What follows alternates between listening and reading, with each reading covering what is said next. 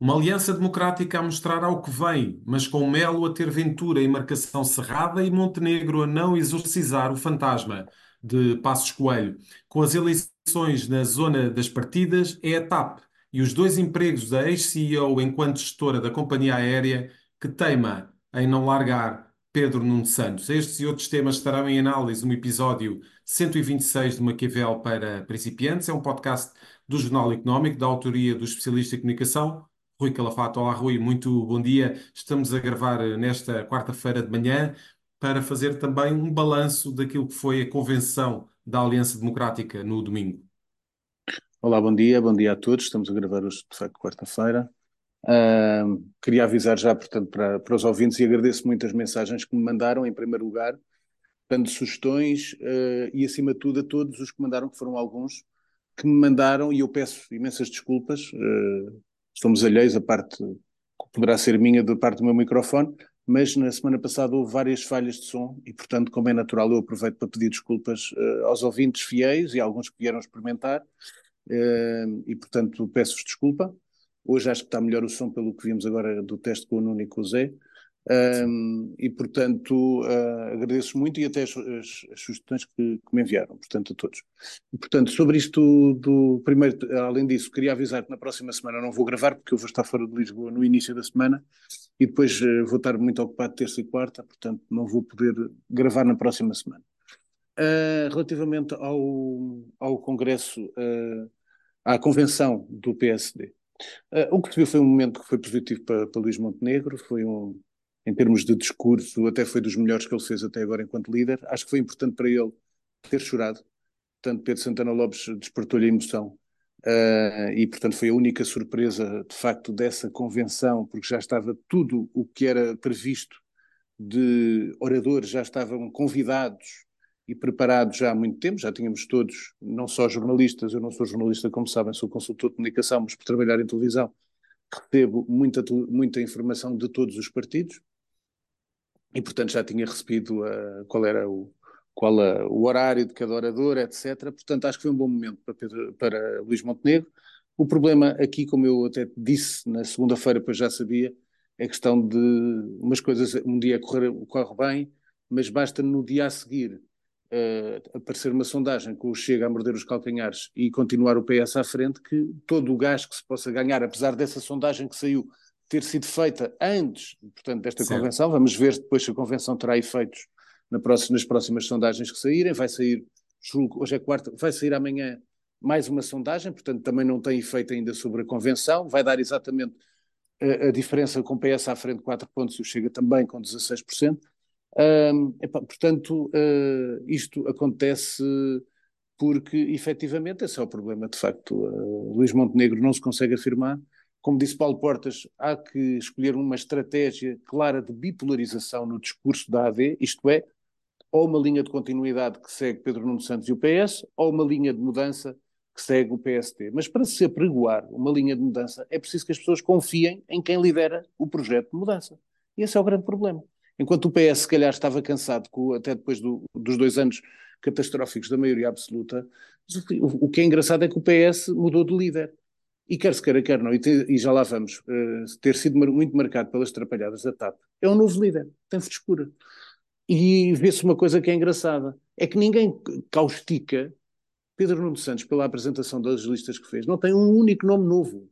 Não apresenta, nem se deu ao trabalho de tentar arranjar um independente. Era só, parecia quase uma lista de António Costa, com dois ou três nomes mais próximos de Pedro Nuno Santos, e o resto é uma lista igual, enquanto o PSD, de facto, uh, apresentou, uh, teve o cuidado de apresentar alguns nomes independentes, uns que são bons, outros que as pessoas podem gostar, outros que são maus, mas... Uh, e outros que derivam para outros partidos, não é, Rui? Sim, e outros que depois derivam para outros partidos. Aliás, estamos à espera, não, não é, ainda não são conhecidas, hoje estamos quarta de manhã, ainda não sabemos na totalidade as listas do Chega. Portanto, tenho informação que saem mais duas ou três pessoas do grupo parlamentar do PSD para, para o Chega, mas não sei quem são, portanto não posso confirmar. O mercado é, muito, muito ativo, é, não é? É, há muito tempo, há duas semanas, ontem apareceram como grande novidade e Henrique de Freitas em Porto Alegre. Eu disse que o Henrique de Freitas era cabeça de lista em Porto Alegre há duas semanas no Crossfire, anunciei isso em primeira mão. Portanto, parece que é uma grande novidade, eu acho que as pessoas nem se ouvem. Uh, e, portanto, anunciei há duas semanas, no Crossfire em primeira mão, que era cabeça de lista por Porto Alegre. Um, até por, por causa da. Até, conheço o, o Henrique de Freitas há muito tempo uh, e, e, por isso sou, amigo dele, já não falo até há algum tempo diretamente com ele, mas depois vou tendo informações, portanto vai-se saber.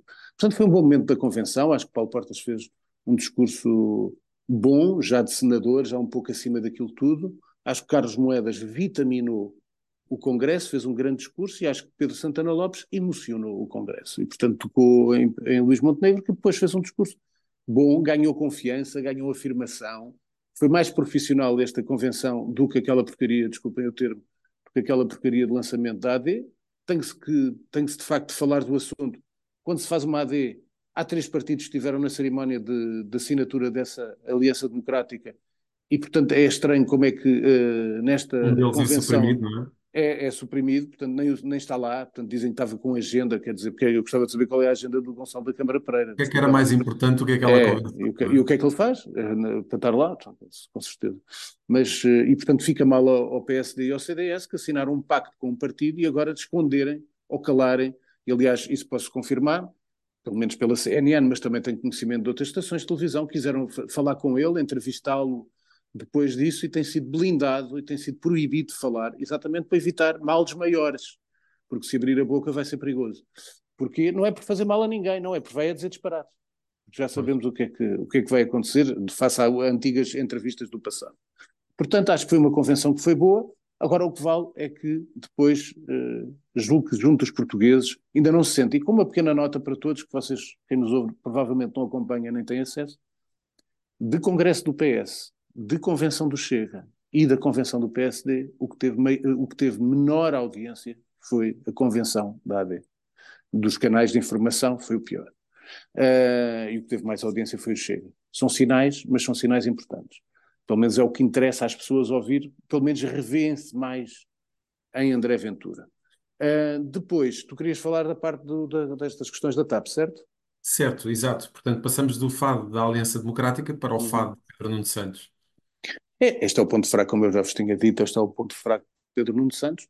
Uh, é um, aliás, que até acho que tem sido pouco explorado, acho que vai ser bastante mais explorado até na, nos debates a partir do dia 5 de março. Um, e aquela questão que se passou na semana passada com a acumulação, se, se, ficámos a saber, através dos advogados da TAP, portanto, que estão em litígio com a presidente francesa que pediu uma indenização de 6 milhões, que ficámos a saber, reparem nisto, ficámos a saber pelos advogados da TAP de facto a senhora acumulava uh, um, outra função de consultora e que, portanto, depois o que é mais grave é que Pedro Nuno Santos veio dizer que sabia, mas que é uma interpretação jurídica. Ora bem, mas que não é jurista, não é? Mas que não é jurista. Quer dizer, uh, o que é que isto significa? É uma atrapalhada. E, portanto, Pedro Nuno Santos tem uma relação de atrapalhada com a TAP. Pode dizer que até teve lucro com esta presidente que escolheu mas tudo o resto é uma atrapalhada total e é de facto o Viet, foi o Vietnã do governo, como eu disse na altura, e portanto julgo que a TAP vai ser um dos pontos fracos, vai ser o calcanhar daqueles uh, de, do PS e de Pedro Nuno Santos e que vai ser explorado bastante. Foi para terminar os temas uh, nacionais, querias falar de uma iniciativa muito interessante que ocorreu é. em Lisboa. Com isso, aproveito para falar do tema de hoje, da manhã agora, que é Breaking News, portanto, da corrupção na Madeira. Uh, e da questão da Operação Tutti Frutti. Bem, vamos à parte mais uh, engraçada da coisa.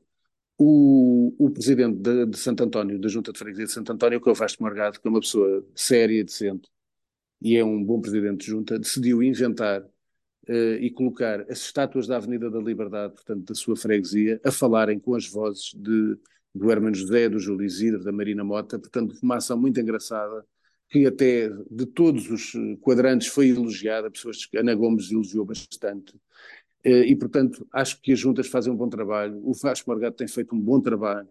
Eh, agora, depois vêm as outras coisas, como sabem, Vasco Morgado ontem foi notícia que houve buscas na Junta de Freguesia de Santo António e na Junta de Freguesia de São Domingos de Benfica.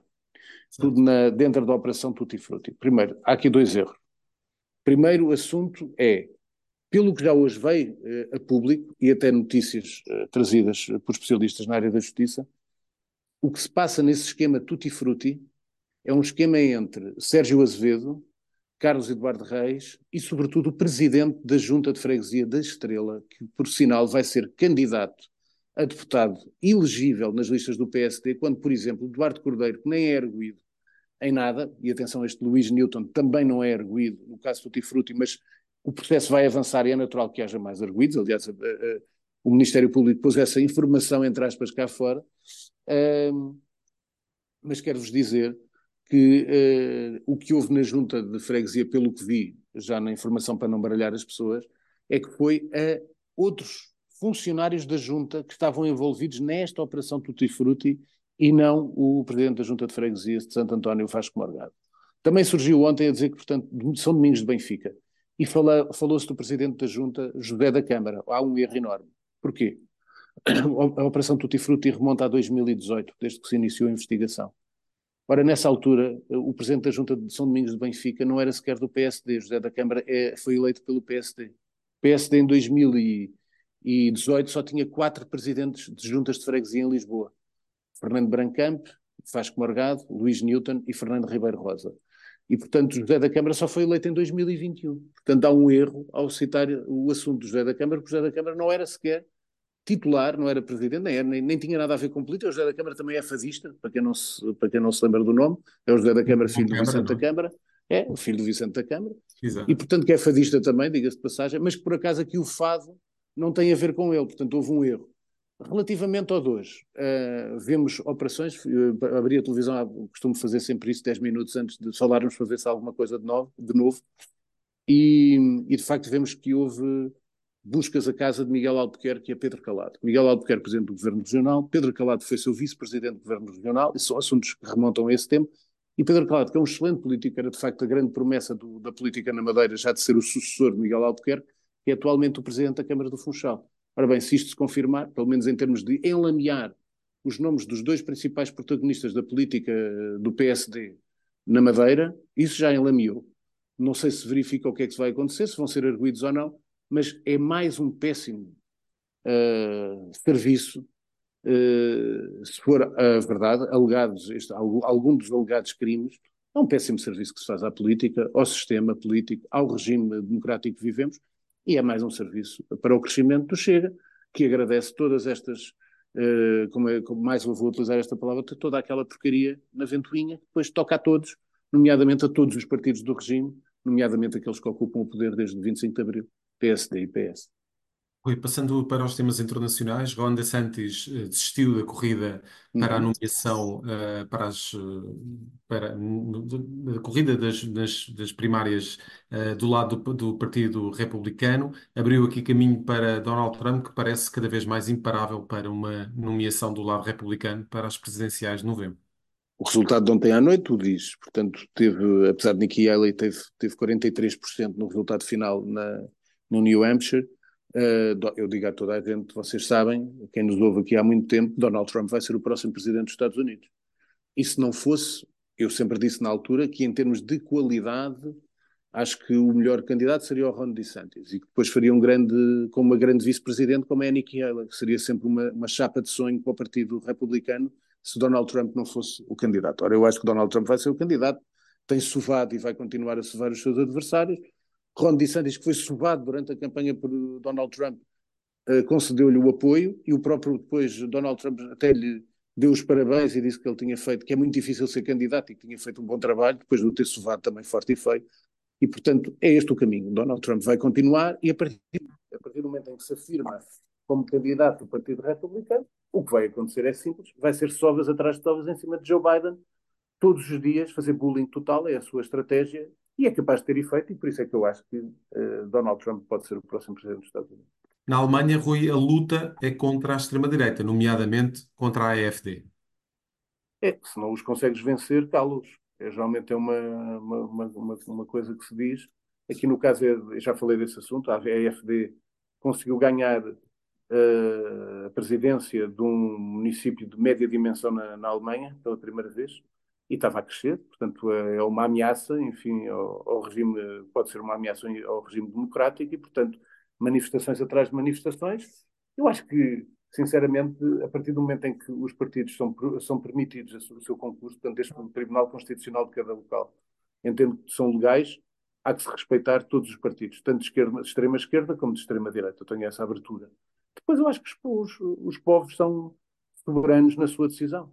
E, portanto, hoje em dia, não, é, fantasmas tipo de vir um Hitler né, em qualquer país de extrema-direita. Não acredito nisso. Porquê? Porque as sociedades modernas são diferentes. Portanto, isso não seria permitido e a, e a própria.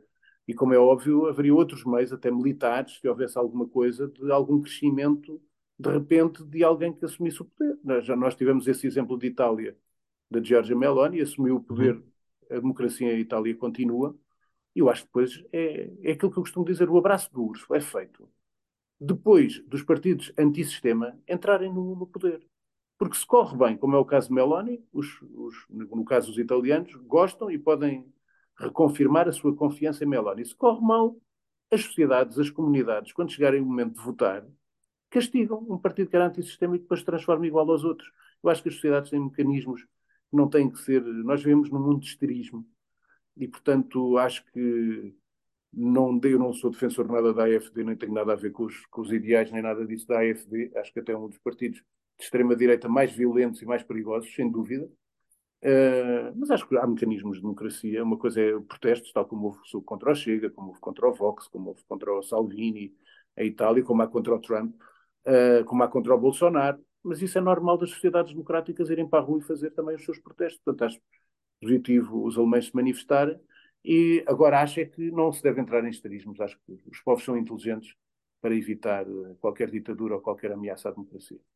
E da Suécia, Rui, vem aqui alguns receios relativamente a uma possível invasão da Rússia. Estamos a falar de Sim, realismo uma, ou de alarmismo? Olha, é uma, é uma notícia do ABC de Espanha, duas páginas sobre isso, em que os suecos preparam-se para um ataque russo.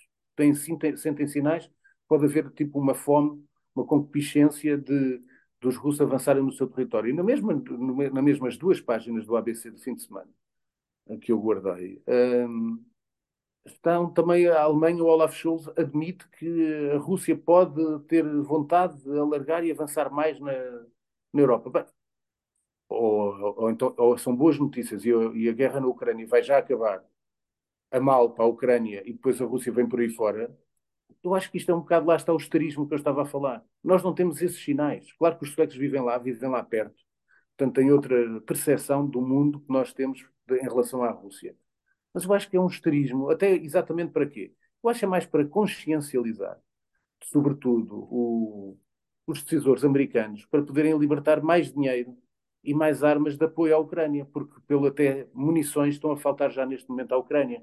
Portanto, é mais nesse, é quase um alerta internacional uh, de dois países, a Suécia e a Alemanha, para que não se, caia, não se perca a ajuda de milhares de milhões de dólares que já foi dado pelo, pelo, aprovado pelo Congresso para os, Estados, para os Estados Unidos apoiarem a Ucrânia. Acho que é mais isso, é a minha percepção, do que, evidentemente, alguma tentação de poder, de poder haver alguma invasão, é a minha opinião. Rui, para fechar estes temas internacionais, da Andaluzia viu-se uma situação... Ah, sim, isso, queria só dizer isto, nós falamos muito no Algarve, nós falamos muito no Algarve, que é um risco, como é óbvio, para nós, mas na Andaluzia prepara-se para cortes de água se não chover 30 dias seguidos. Porque a Andaluzia ainda é mais quente, mais árido certo. do que o Algarve. E, portanto, 30 dias seguidos. Para poderem ter, para não haver cortes fortes no verão. Portanto, vejam como é que está, não é só Portugal, isto é um mal do mundo, a questão da, da água e dos recursos naturais, e, portanto, uh, aliás, uma brincadeira que corria aí, Miguel Pinto Luz, como sabem, de Cascais, eh, não tem nada a ver com Faro e foi como candidato paraquedista para Faro. Aliás, fez um tweet em 2009 onde criticava os paraquedistas que iam para Faro e ele foi lá parar em Faro, 2009. E o que é curioso, muita gente até do Algarve diziam que fizeram uma brincadeira, que era o Algarve não precisa de luz, precisa de água. E por isso uh, acho que é isso que o Algarve precisa. E de facto, esta, esta época de pré-campanha é hum, fértil em, em frases uh, muito criativas. Rui, passamos para os temas de mídia. Javier Milei, mídia, sim. mais ouvido mídia em tecnologia, já sabem que gosto. Eu depois tenho aqui outro tema que se calhar provavelmente depois daqui a 15 dias abordarei, que é a questão, não sei se viram, até foi o, o, Nuno Rogério que chamou a atenção para este caso, naquele programa que ele tem ao domingo, um, Leste-Oeste, se não estou a erro. E que é uma coisa muito curiosa. Um dos, só primeiro, em primeiro lugar, o discurso, mais, em, houve a Cimeira de Davos, como sabem, onde esteve todas as elites do mundo, empresariais, políticas, Ora, pois bem, para surpresa de todos, o discurso mais cotado foi o de Javier Milei, presidente da Argentina.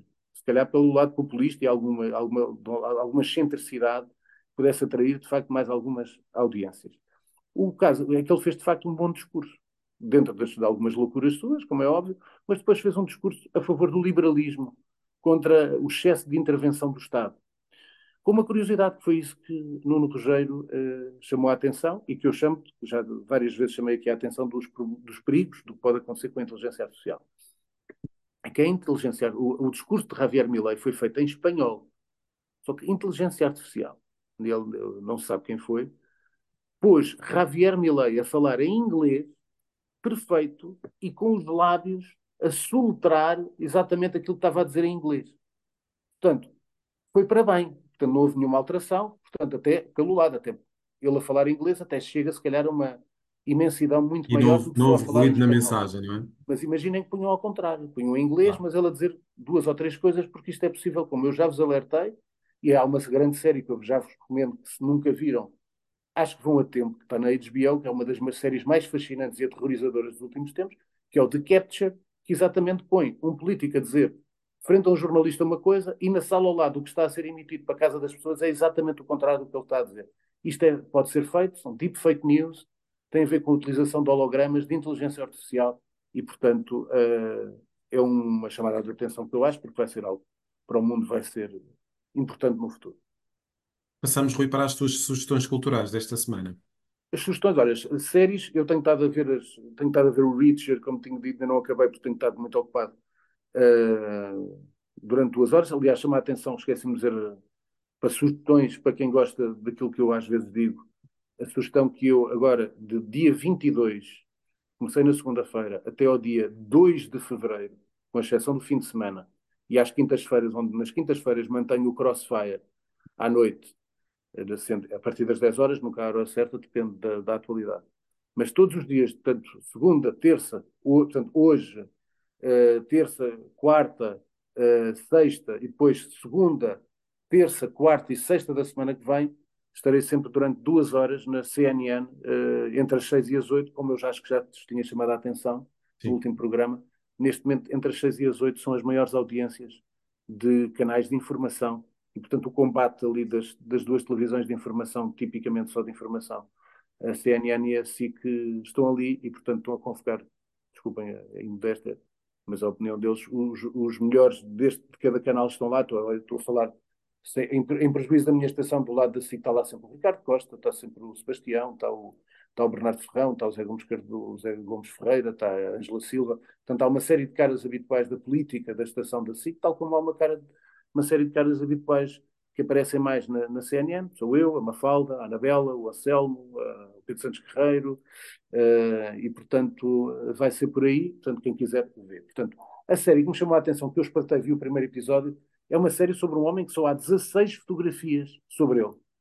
É o Balenciaga, está no Disney Plus, sobre um grande criador de moda, e que é um mistério porque nem se conhece o seu tom de voz. Portanto, foi uma das pessoas que manteve mais o mistério. As pessoas conhecem todas as criações de luxo que fez, mas não sabem quem é o homem. Portanto, é uma série muito interessante. Está na Disney Plus, portanto, recomendo. De livros.